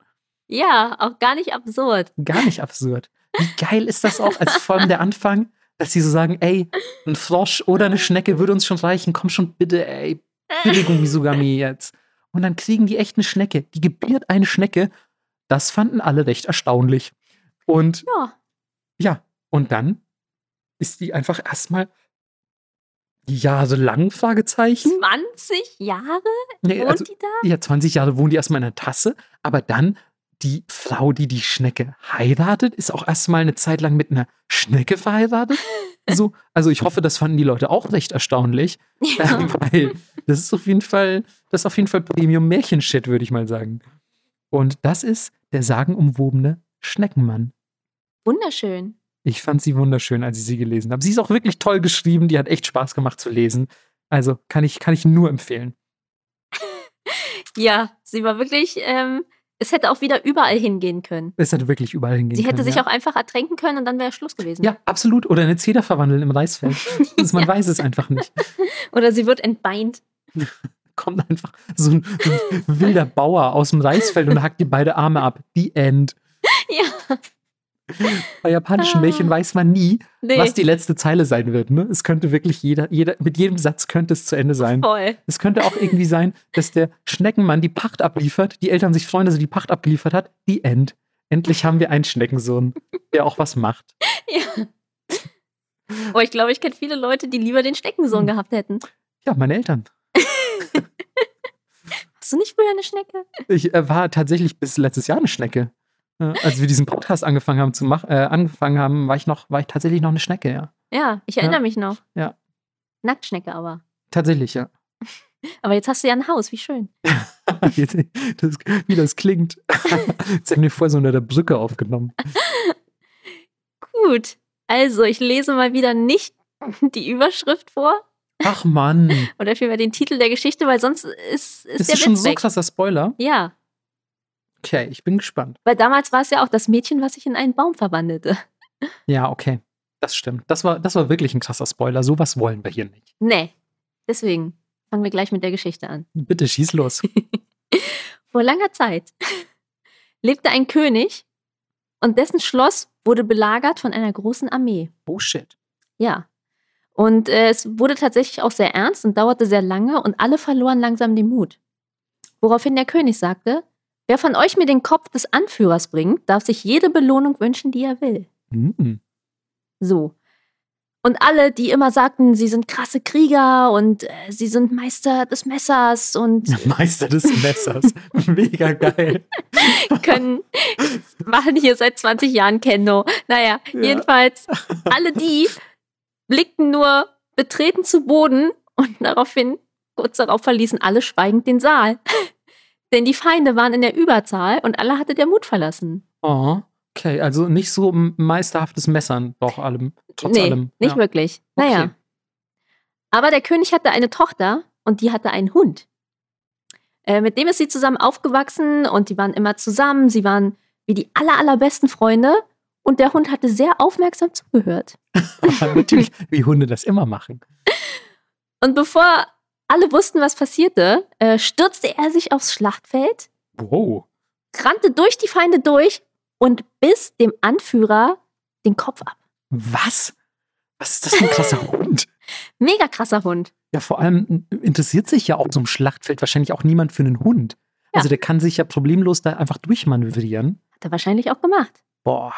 So, beißt dem Typen den Kopf ab und zieht dann das blutige Haupt durch die entsetzten Feinde bis zurück zum König.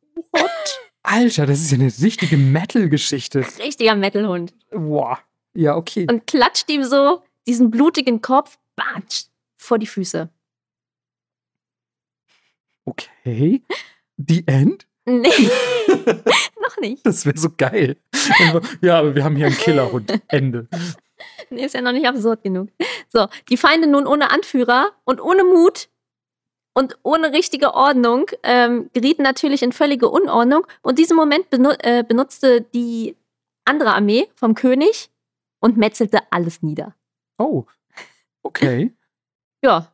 Also erstmal eine sehr blutige Geschichte bisher. Ja. So, der König wusste aber, wem er das zu verdanken hatte und sagte zu dem Hund: Was wünschst du dir, tapferer Hund?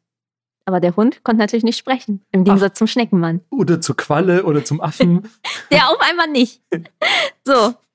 Der König dachte, naja gut, ähm, was wird der Hund schon wollen? Wahrscheinlich leckeres Essen und ließ ihm ein riesen Festmahl auftischen und der Hund guckt nur so und rührt nichts an. Und der König so, äh, na gut, also äh, Essen ist es nicht, was willst du denn dann? Trippelt rüber zur Prinzessin und zieht so an ihrem Rockzipfel. Alter, was für ein horny Boy. Woraufhin äh, die Prinzessin sagt, nun gut, ähm, der Hund hat geliefert, ihr seht, was der Hund will, ich füge mich. Okay. Also es- scheint, also Hochzeiten mit Tieren erstmal per se nichts Verpöntes im alten Japan. Ja, wer weiß, was da abging. Naja, der König sagt, nun gut, ähm, was soll ich machen? Ist jetzt halt so, aber ihr könnt hier natürlich nicht am Hofe leben. Ihr müsst auf eine einsame Insel. Okay, ein bisschen rude, aber Woraufhin die Prinzessin mit dem Hund auf eine einsame Insel geschickt wird, mit einem Riesenhaufen Lebensmittel, einem Lehnsmann und einer Amme. Okay. Ähm, der, der Lehnsmann baut den beiden ein großes Haus und dann leben die da erstmal alle so zusammen und irgendwann, weil die schon ein bisschen Eltern waren, stirbt die Amme und der Lehnsmann auch, woraufhin die Prinzessin mit dem Hund alleine auf der Insel ist. okay, aber immerhin haben sie schon mal ein Haus. Ja, und irgendwann sagt der Hund, ich will mich in einen Menschen verwandeln, gedulde dich ein bisschen, Prinzessin. Okay, plötzlich kann er immerhin sprechen. Auf einmal kann er sprechen. Naja, verschwindet in eine Höhle und sagt, das dauert jetzt hier ungefähr so plus minus sieben Tage. Okay, das ist ja noch nicht so lange. Geht. So, und die Prinzessin natürlich ungeduldig, niemand ist auf der Insel, sie ist super alleine, jammert rum und weint und fühlt sich einfach super alleine, weil eine Woche ist ganz schön lang. Naja, und am sechsten Tag geht sie in die Höhle, weil sie es nicht mehr aushält und findet einen stattlichen Mann in dieser Höhle. Okay. Aber weil sie einen Tag zu früh reingegangen ist, hat er noch seinen Hundeschwanz. nicht dein Ernst. oh Gott, oh Gott, oh Gott, oh Gott, oh Gott. Und der, der Mann mit dem Hundeschwanz sagt, du bist ein bisschen zu früh dran, stört dich das? Woraufhin sie sagt, nein, ich habe dich auch als Hund geliebt. Und dann heiraten die beiden. Was ist das Ende? Nein, sie bekommen noch viele Kinder. Oh Gott, haben die auch Schwänze? Vermutlich schon. Geil. Alter, was, was? Schon wieder, was? Oh Mann, ey. Einfach So. mal so einen Hund geheiratet. Ursprünglich kommt die Geschichte von einem kleinen Volksstamm ähm, aus, ich weiß wieder nicht, wie man es ausspricht, Yunnan, Y-U-N-N-A-N, im Südwesten Chinas. Mhm. Und ähm, die sagen, wir stammen von all diesen Hundemenschen ab. Oh, krass. Abgefahren, oder? Und ich habe überlegt, ob das vielleicht daher kommt, dass ja gerade im äh, afrikanischen und im asiatischen Raum Leute mit diesem sogenannten Mongolenfleck geboren werden. Mhm. Hinten überm Steiß, das ist so eine kleine Pigmentveränderung. Mhm. Ich hatte die auch als Baby und die geht dann aber irgendwann weg. Ja, die kann ja, glaube ich, aber auch nicht nur am Steiß auftreten, sondern auch an anderen, an anderen Körperstellen. Genau, aber das ist selten. Genau, Okay, meistens ja. kommt sie da, wo theoretisch dann der Hundeschwanz wäre. Ah, okay. Lustigerweise, eine Freundin von mir hatte einen auf der Stirn. Oh. Vielleicht hätte sie ein Unihorn bekommen sollen. Geil. Ganz cool eigentlich. Ja. Das ist aber auch echt so geil, dass sie in diese Höhle kommt und dann ist da einfach noch so ein Typ mit dem Schwanz. Also zwei Schwänzen eigentlich. Ja. Und, ähm, und sagt dann so, ja, stört dich das? Also eigentlich könnte ich jetzt hier noch einen Tag bleiben und mich weiter verwandeln. Und sie so, na, ich finde es eigentlich ganz nice. Ja. So, Close enough to a Catboy. Ja. Dogboy? Nice. Ja, vielleicht hat er auch noch so ein bisschen die Ohren gehabt, ne? Ja. knows? Wann, wann er? Ja, vielleicht war auch einfach ein Werwolf. vielleicht ist das eine Werwolf-Geschichte aus dem alten Japan Uh. oder alten China. Ja, wer weiß. Das ist ja auch interessant, wie die, wohl, wie die dann wohl ihren Weg nach Japan gefunden hat. Dann ist es ja letzten Endes, wenn man so will, ja fast eher eine chinesische Geschichte. Ja, da Ja. stand, ähm, sie ist wohl auch in Japan bekannt, aber Mhm. ursprünglich kommt sie von da. Okay. Ja, gut. So vieles, was es in Japan gibt, Ja, kommt ursprünglich aus China. true. Ja, dann würde ich sagen, eine geht noch. Und die wird auch mal wieder sehr animalisch. Also wir haben heute sehr tierintensive Folgen, Mhm. fällt mir auf. Finde ich aber ganz gut, ehrlich gesagt. Tiere sind ja erstens cool und zweitens habe ich das Gefühl, die bereichern jedes Märchen. Ja. Ähm, außerdem ist das hier so ein bisschen eine Geschichte für dich, Oh, denn ähm, es wird auch ein bisschen handwerklich. krass. Und du kannst dann vielleicht an so mancher Stelle sogar sagen, ob das denn überhaupt äh, ja, realistisch genug ist. Ob das denn überhaupt äh, möglich ist oder ob das wirklich hier nur Märchenbullshit sein könnte. Genauso realistisch wie die anderen. Genauso realistisch wie die anderen. Ich meine, du hattest ähm, schon so viele Schneckenehen in deinem Leben. Klar. Da ähm, bist du natürlich die Expertin. Und es geht wie immer los mit einem Ehepaar. fast Mutter alleinerziehend Oh. und Sohn leben aber in Armut irgendwo auf dem Land und äh, versuchen sich durchzuschlagen. Ich vermute, es wurde nicht erwähnt, aber zu der Zeit Scheidung eher unüblich. Ich gehe mal davon aus, der Vater vielleicht schon gestorben. Mhm. Tatsache ist, Mutter und Sohn leben in Armut und der Sohn äh, ist ein Seilmacher. Er geht von Haus zu Haus und verkauft Seile. Und weil natürlich nicht immer Leute Seile brauchen, gibt es bei denen auch manchmal einfach nichts zu essen. Denn sie leben wirklich von der Hand in den Mund. Wenn keine Seile verkauft wurden, dann hat er auch kein Geld gehabt, um Reis und Bohnenmus zu kaufen. Mhm. Und dann, was machen sie? Ernähren sich nur von heißem Wasser Und Schnecken. Tatsächlich nur heißem Wasser, sogar weil man weiß ja nicht, ob die Schnecken potenziell irgendwann heiße Wandermönche werden. Deswegen sind, sind die da bei Schnecken relativ vorsichtig. Okay. Und eines Tages ist der junge Mann wieder auf einer seiner Seilverkaufstouren und sagt so, boah, heute halbwegs gutes Geschäft gemacht. Ich glaube, ich gehe mal Richtung Markt und gucke, ob es da irgendwie noch was Geiles abzustauben gibt für uns zu essen. Und dort befindet sich auch ein Karpfenhändler. Und der befindet sich gerade im Verkaufsgespräch mit dem vermutlich letzten Kunden des Tages, denn er hat auch nur noch einen Karpfen auf Lager und ist ein wunderschöner, bunter Karpfen, was mehrmals in dieser Geschichte zwar erwähnt wird, aber immer negativ, interessanterweise, sondern es ist immer so, oh ja, jetzt habe ich hier nur noch so einen bunten Karpfen, damn. Also scheinbar ist das für den Verkauf eher schlecht, denn es geht ja wahrscheinlich darum, den zu essen. Und ich schätze bunte Karpfen eher zur Zierde oder so. Mhm. und dass man wahrscheinlich die, die einfachen, weniger spektakulären Karpfen zum Essen bevorzugt. Tatsächlich ist dann nämlich auch der letzte Kunde des Tages eher so mittelbegeistert und sagt so, oh, du willst jetzt drei Kannen für diesen Karpfen, ich gebe dir zwei Kannen, das ist ja auch nur so ein bunter und das ist dein letzter, komm, den willst du doch auch loswerden, lass einen Deal machen. Und der Karpfenhändler sagt, ja, okay, ey, weißt du was, gebe ihn dir für zwei Kannen, ist eigentlich zu billig, aber hier, nimm mit. Der Typ läuft gerade am Seilmacher vorbei und der Seilmacher sieht, dass der da jetzt einfach gerade so einen schönen bunten Karpfen wegträgt und denkt sich so, boah, das ist jetzt aber irgendwie ein viel zu schönes Tier, um, um das jetzt einfach aufzuessen. So, was, was machst denn du mit dem Karpfen heute Abend? Was hast denn du vor? Willst du den, willst du den freilassen oder willst du den aufessen? Und der Mann so, nee, ich mache mir da heute eine geile Suppe draus aus diesem geilen Karpfen. Und äh, der sagt, nee, weißt du was? Ich kaufe ihn dir ab. Ich möchte nicht, dass so ein schönes Tier gegessen wird. Das soll die Freiheit erlangen. Und er sagt, wie viel hast du dafür gezahlt? Ja, ich habe zwei Kannen gezahlt. Und dann sagt er, gut, ich gebe dir drei Kannen. Geb, ich kaufe ihn dir quasi teurer ab, als du ihn gekauft hast. Und der Mann so, okay, das ist irgendwie ein gutes Geschäft, da kann ich mir auch irgendwie noch geilen, geilen Shit für kaufen. Ähm, hier hast du ihn. Machen diesen Deal. Der Typ nimmt den Karpfen, trägt ihn an den nächsten Fluss, lässt ihn raus und sagt ihm noch, Karpfen, pass bloß auf, dass du dich nicht wieder fangen lässt. Und jetzt hier, geh schön deines Weges, genieß, dass du so schön bunt bist und ähm, ja, enjoy life. Geht nach Hause zu seiner Mutter und beichtet ihr dann natürlich die ganze Story und sagt, boah, ich konnte einfach nicht an diesem Mann mit dem Karpfen vorbeigehen. Der sah so schön aus und der tat mir so leid und ich habe jetzt unser ganzes Geld dafür ausgegeben, ihm diesen, Ka ihm diesen Karpfen abzukaufen. Und ja, deswegen gibt es heute halt leider nichts zu essen. Sorry. Und die Mutter hat vollstes Verständnis dafür und sagt, das ist schon okay, du bist ein guter, guter Boy, du bist gut erzogen, du hast das Herz am rechten Fleck. Dann gibt es halt für uns heute Abend nur heißes Wasser. Auch echt, Auch okay. echt sad, aber auch. Und als sie da so am heißen Wasser schlürfen sind, klopft es plötzlich an der Tür. Und wer steht vor der Tür? Ein hotter Wanderkarpfenmann. genau, es ist so, es ist einfach, ich weiß nicht genau, ob er den Körper eines heißen Mannes hat oder den Kopf eines heißen Mannes und einen Karpfenkörper. Also, man, man weiß es nicht genau. Nein, es steht tatsächlich ein wunderhübsches Mädchen vor der Tür. Und die sagt: Boah, es ist schon voll spät, es ist Nacht. Ähm, ich bin eigentlich auf dem Weg ins nächste Dorf.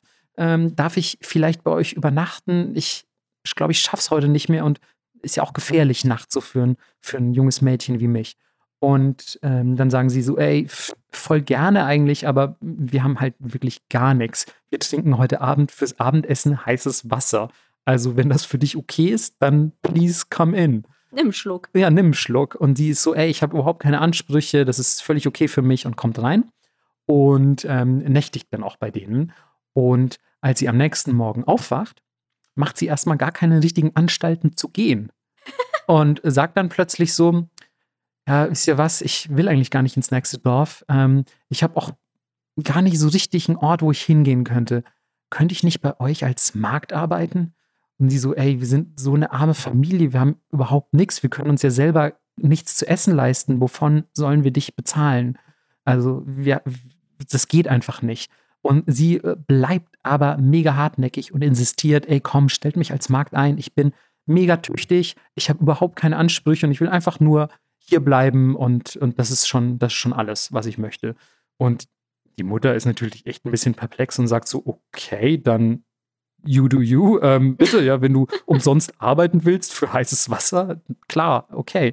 Ähm, und sie ist auch wirklich mega, mega, mega tüchtig. Sie arbeitet Tag ein, Tag aus. Sie macht richtig, sie macht richtig, äh, sie packt Reine. richtig an, sie macht richtig reine und ähm, meckert auch nicht, ist mega umgänglich und natürlich auch, wie man nicht vergessen darf, mega hübsch. Deswegen wird sie schnell zum Gespräch im ganzen Dorf.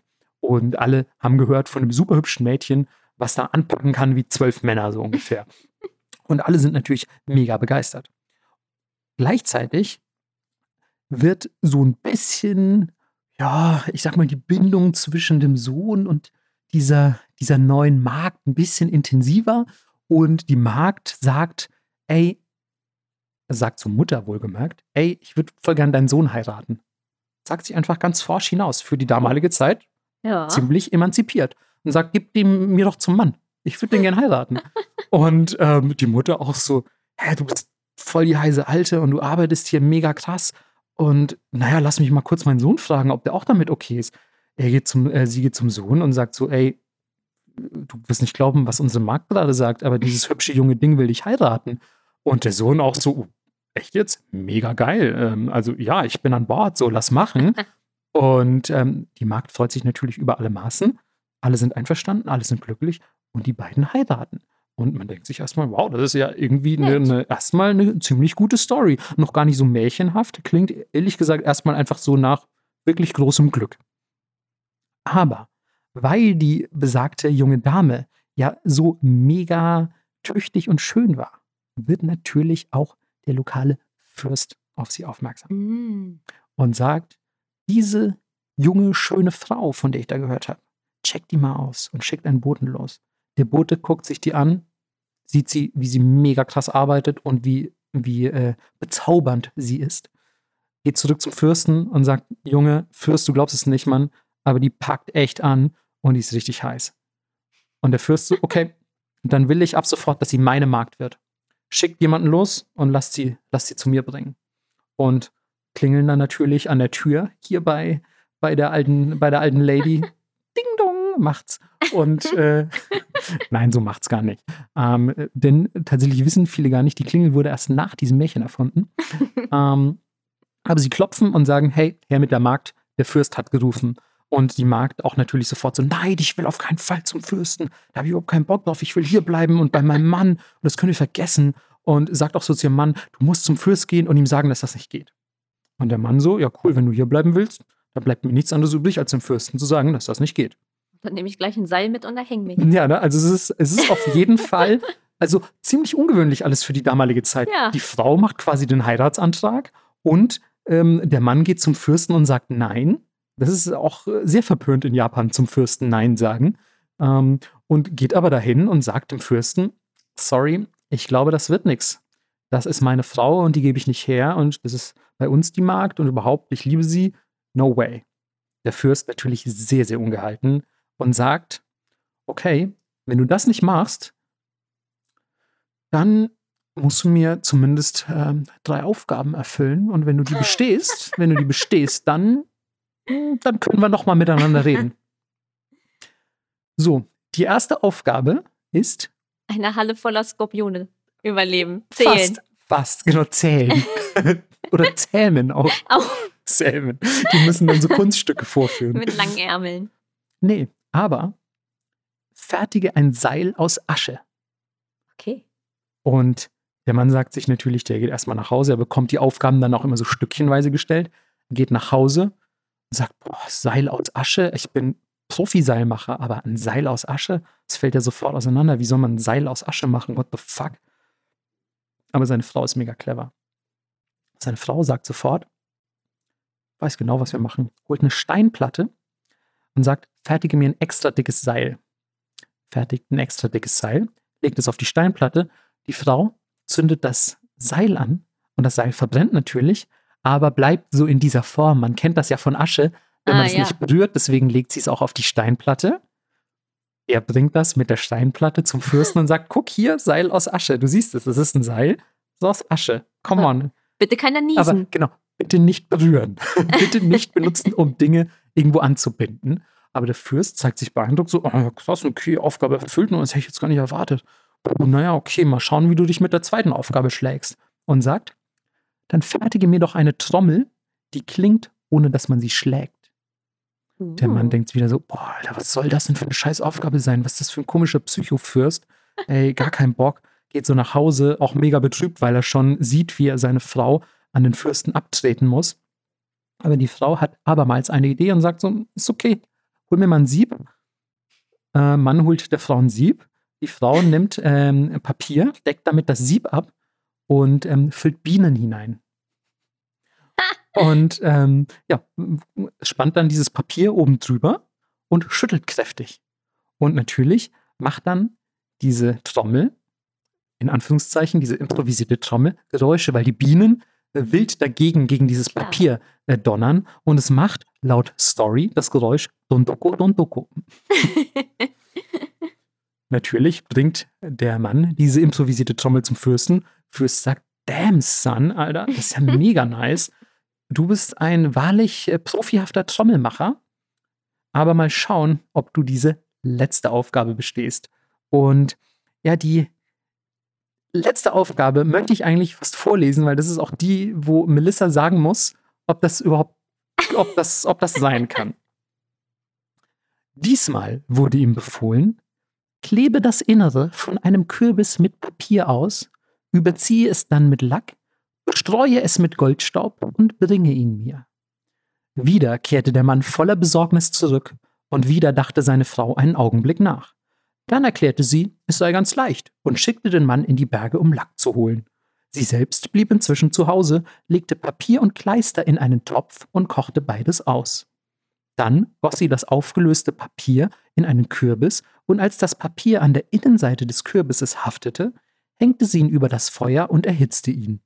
Als dann der Mann den Lack brachte, ließ sie ihn in den Kürbis hinein und dann wieder herauslaufen und nochmals hinein und nochmals herauslaufen und lackierte ihn auf diese Weise.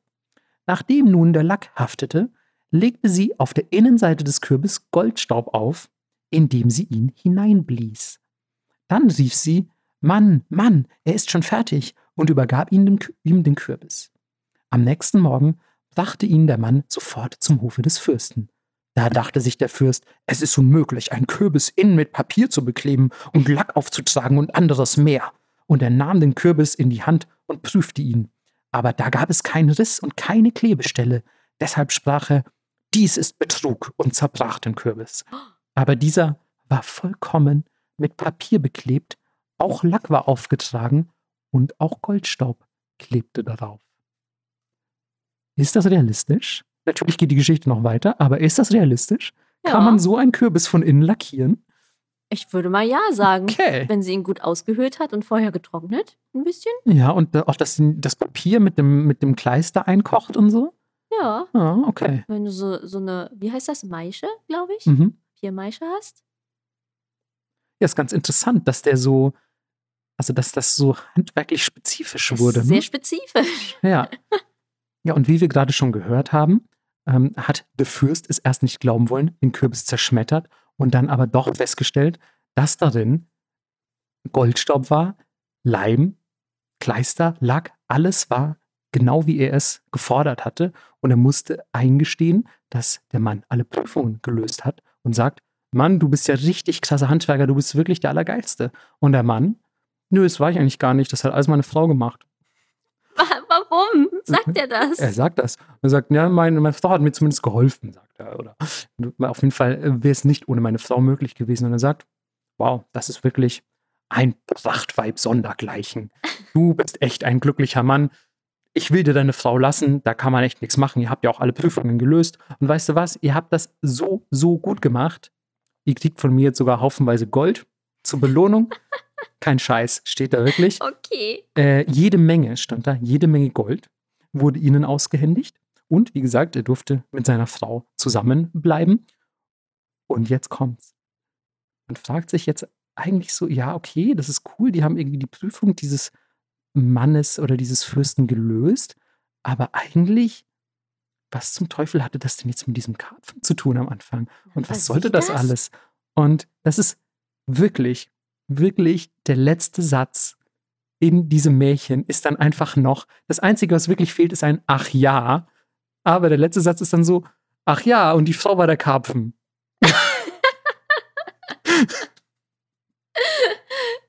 Gut. Das ist so schön. Also natürlich leben sie dann im Wohlstand bis ans Ende ihrer Tage. Das bedarf keiner Erwähnung, denn sie haben jede Menge Gold bekommen. Sie lieben sich, die Frau ist schön, sie arbeitet viel, der Mann ist auch tüchtig, alles ist top, die, die Mutter ist glücklich. Und dann, ach ja, die Frau war der Karpfen. Ende.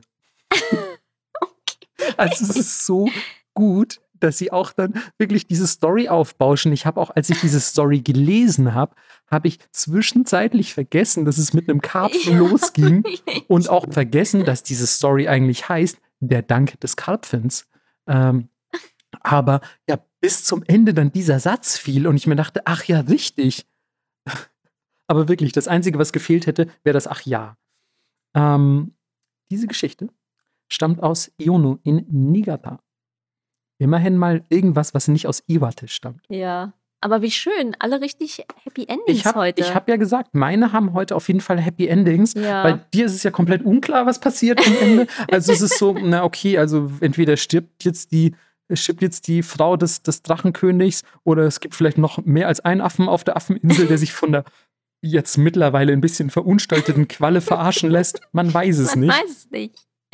Aber viele Hunde, Menschenkinder. Ja, ich finde ehrlich gesagt die, die Hundegeschichte auch sehr charmant. Mit, mit dem, so ja, ich habe da noch einen Schwanz, ist okay für dich? Ja. Ja, wo die Ey. Liebe hinfällt. Heute sehr viel Body Positivity auf jeden Fall. Das stimmt wirklich. Ja.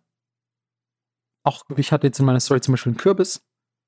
Wenn man aussieht wie ein Kürbis, heißt das, Ja. kann man auch Von innen sein. lackiert werden. Kann man von innen lackiert werden? Oh shit, oh shit, oh shit. Melissa, Melissa, Melissa.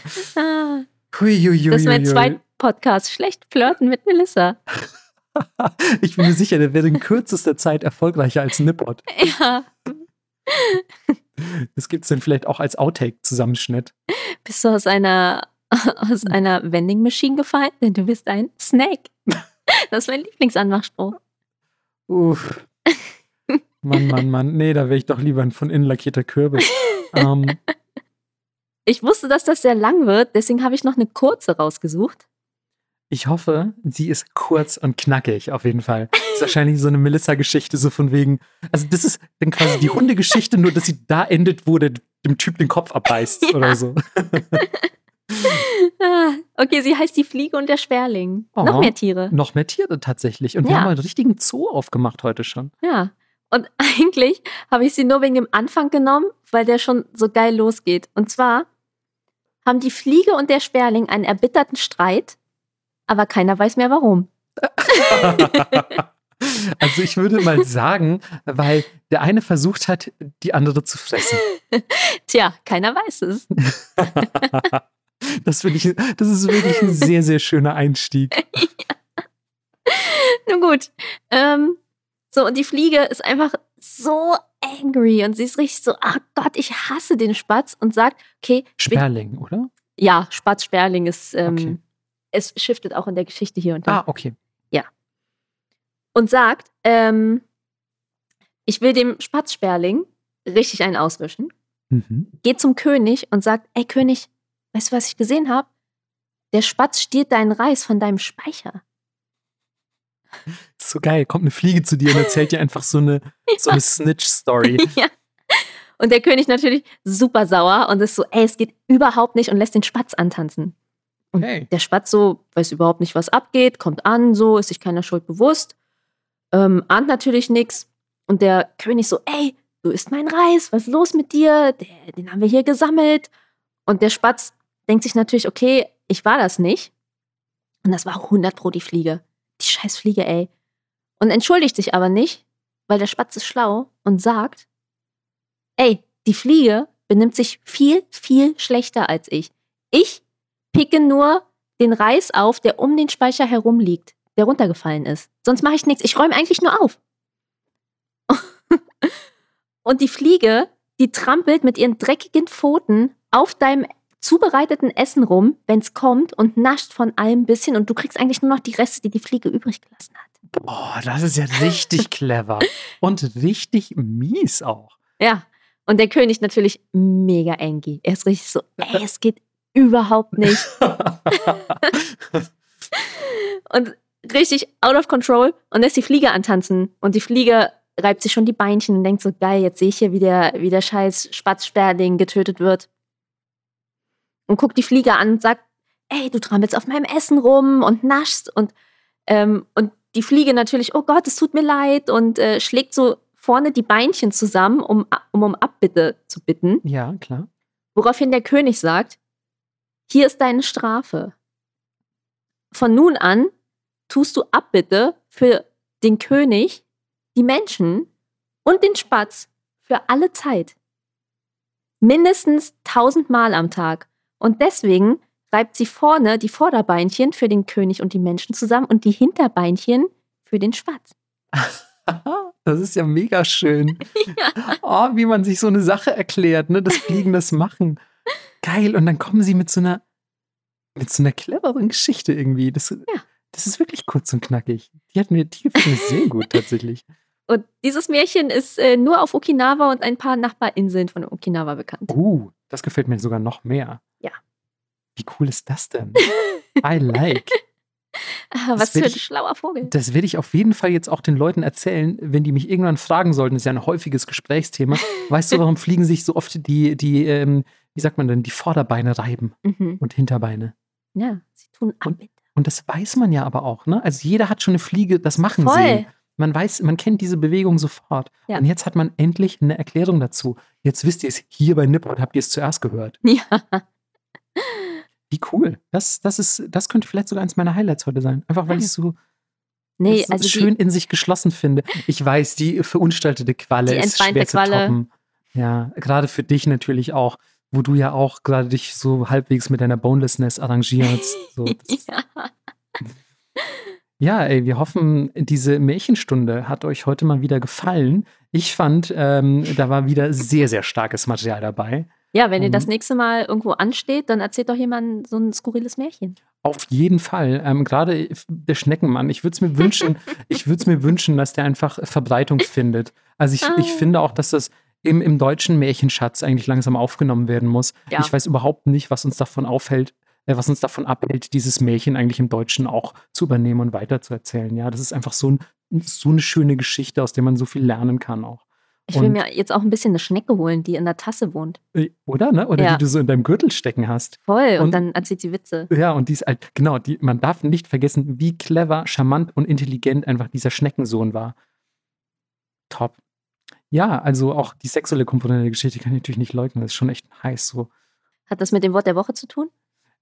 Ehrlich gesagt, leider nicht, aber das Wort der Woche ist dennoch ein schöner Abschluss für unsere, für unsere Märchenfolge, denn wie wir im ersten Märchenabschnitt schon angekündigt haben, kommt jetzt die Endung der Märchengeschichten im Japanischen. Wir haben angefangen mit Mukashi Mukashi, was so viel bedeutet wie es war einmal, und wir hören auf mit Meditashi Meditashi, was so viel bedeutet wie, und wenn sie nicht gestorben sind, dann leben sie noch heute. Eigentlich passt es ein bisschen besser im Englischen, wo es heißt, uh, and they lived happily, happily ever after. Denn äh, Meditashi einmal zu nennen, ist eigentlich sowas wie fröhlich, ist das Wort. Und eigentlich sagt man dann am Ende des Märchens fröhlich, fröhlich. ist bei uns ein bisschen ausformulierter, aber hey. Same, same. Same, same ungefähr. Deswegen verabschieden wir uns auch mit Meditashi, Meditashi heute. Ja, bis zum nächsten Mal. Ciao.